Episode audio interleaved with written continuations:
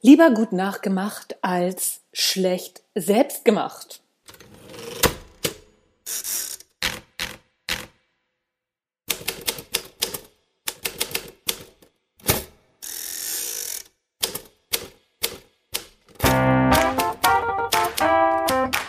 Hallo und herzlich willkommen zum Erfolgreich Schreiben Podcast, dein Lieblingspodcast rund ums Schreiben.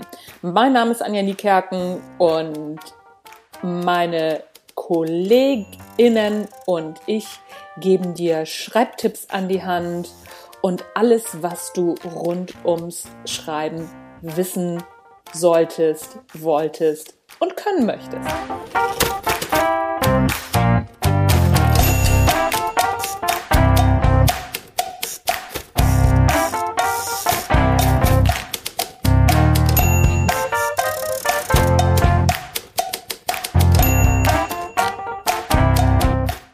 Wie lieber gut nachgemacht als schlecht selbst gemacht? Was ist denn jetzt schon wieder in Sie gefahren?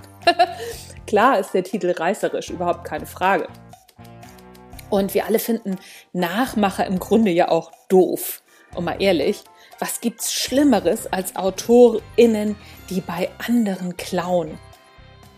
Nicht wenige PolitikerInnen durften deshalb schon Ämter und Titel abgeben.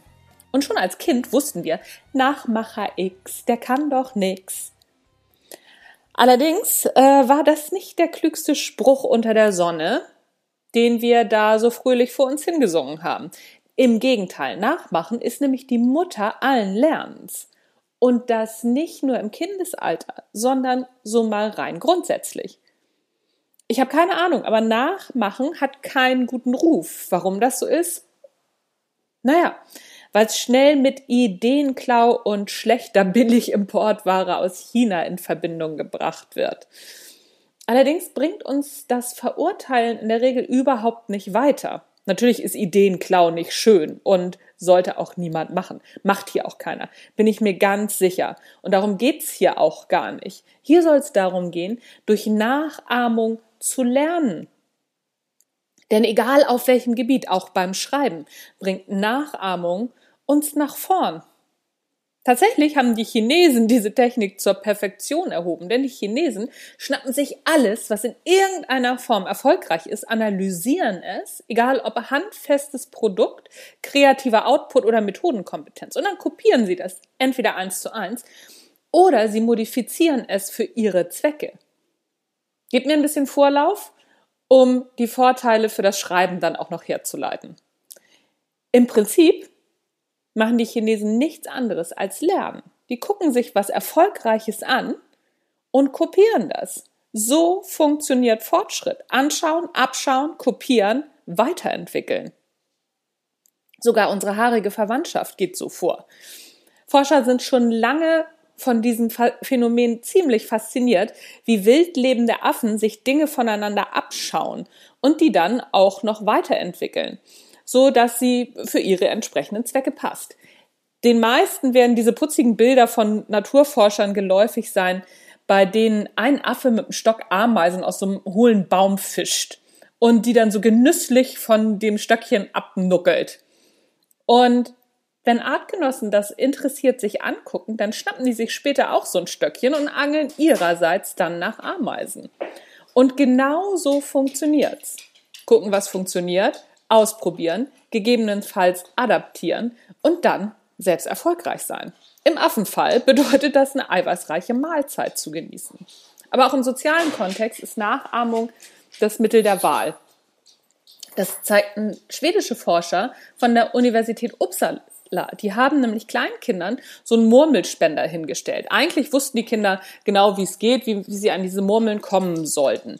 Und ein, zwei Kindern hat man so überflüssige Handlungen zwischendurch beigebracht und die anderen Kinder haben sich diese überflüssigen Handlungen abgeguckt. Wieso? Warum ist es gemacht worden? Weil die Kinder wohl davon ausgegangen sind, das ist die Vermutung, dass es eine sozial wichtige Handlung ist. Deswegen haben sie es halt auch mitgemacht.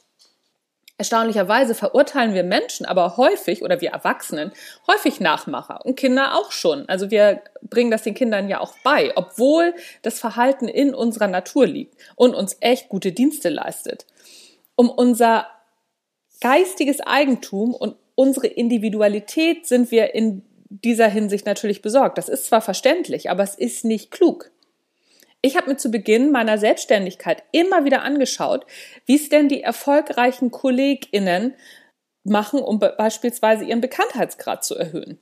Und in einer dieser Möglichkeiten steckst du gerade mittendrin.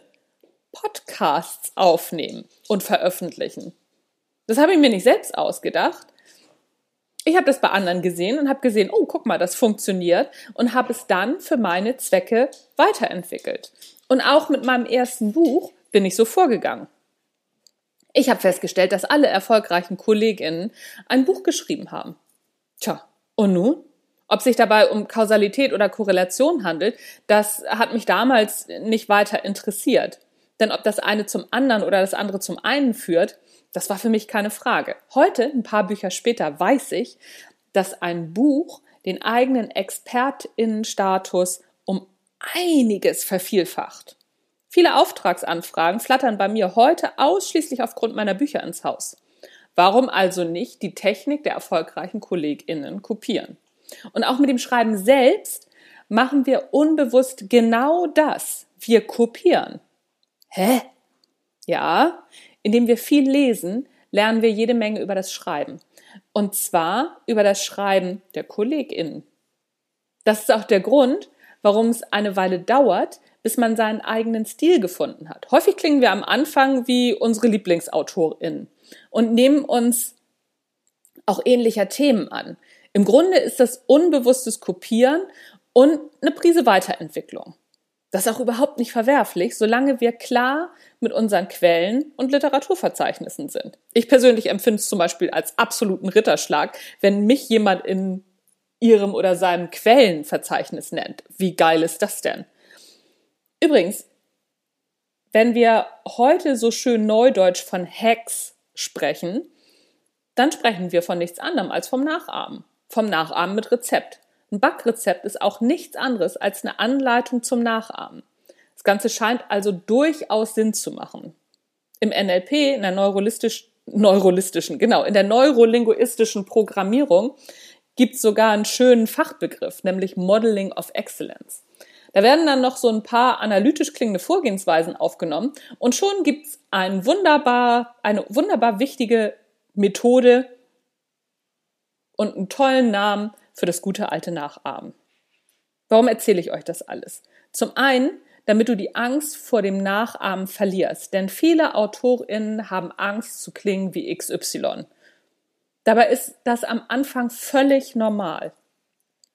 Erfolgreiches und sinnvolles Nachahmen lebt vor allem vom Trial and Error Prinzip. Auch beim Schreiben. Nicht alles, was bei anderen funktioniert, macht auch bei mir selbst Sinn. Es muss natürlich zu den eigenen Fähigkeiten und zum eigenen Schreibstil passen. Und genau da lauert auch eine der größten Stolperfallen. Oft wird uns eine bestimmte Methode als das Nonplusultra angepriesen oder sie erscheint zumindest von außen so, weil der oder die Anwenderin damit auch so wahnsinnig viel Erfolg hatte. Das bedeutet nicht, dass es bei dir oder bei mir genauso fantastisch funktioniert. Der Erfolgsfaktor beim Nachahmen ist das Ausprobieren. Erst wenn du es ausprobiert hast, kannst du entscheiden, ob diese oder jene Methode etwas für dich ist oder eben auch nicht. Etwas zu wissen heißt eben nicht, es auch zu können. Wie etwas tatsächlich geht und ob es was für dich ist und da zu deinen Ansprüchen passt, das erfährst du nur, indem du es tust. Lernen es nachahmen, ausprobieren, scheitern und anpassen. Um dann wieder von vorne anzufangen. Schreiben lernen wir nur durchs Schreiben. Also, wann fängst du an?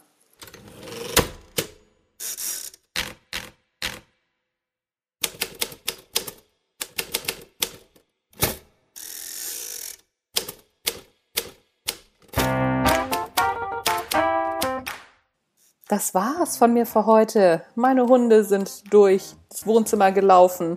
Mein Mann ist nach Hause gekommen und die Katze hat gemaunzt. Das waren die ganzen Hintergrundgeräusche.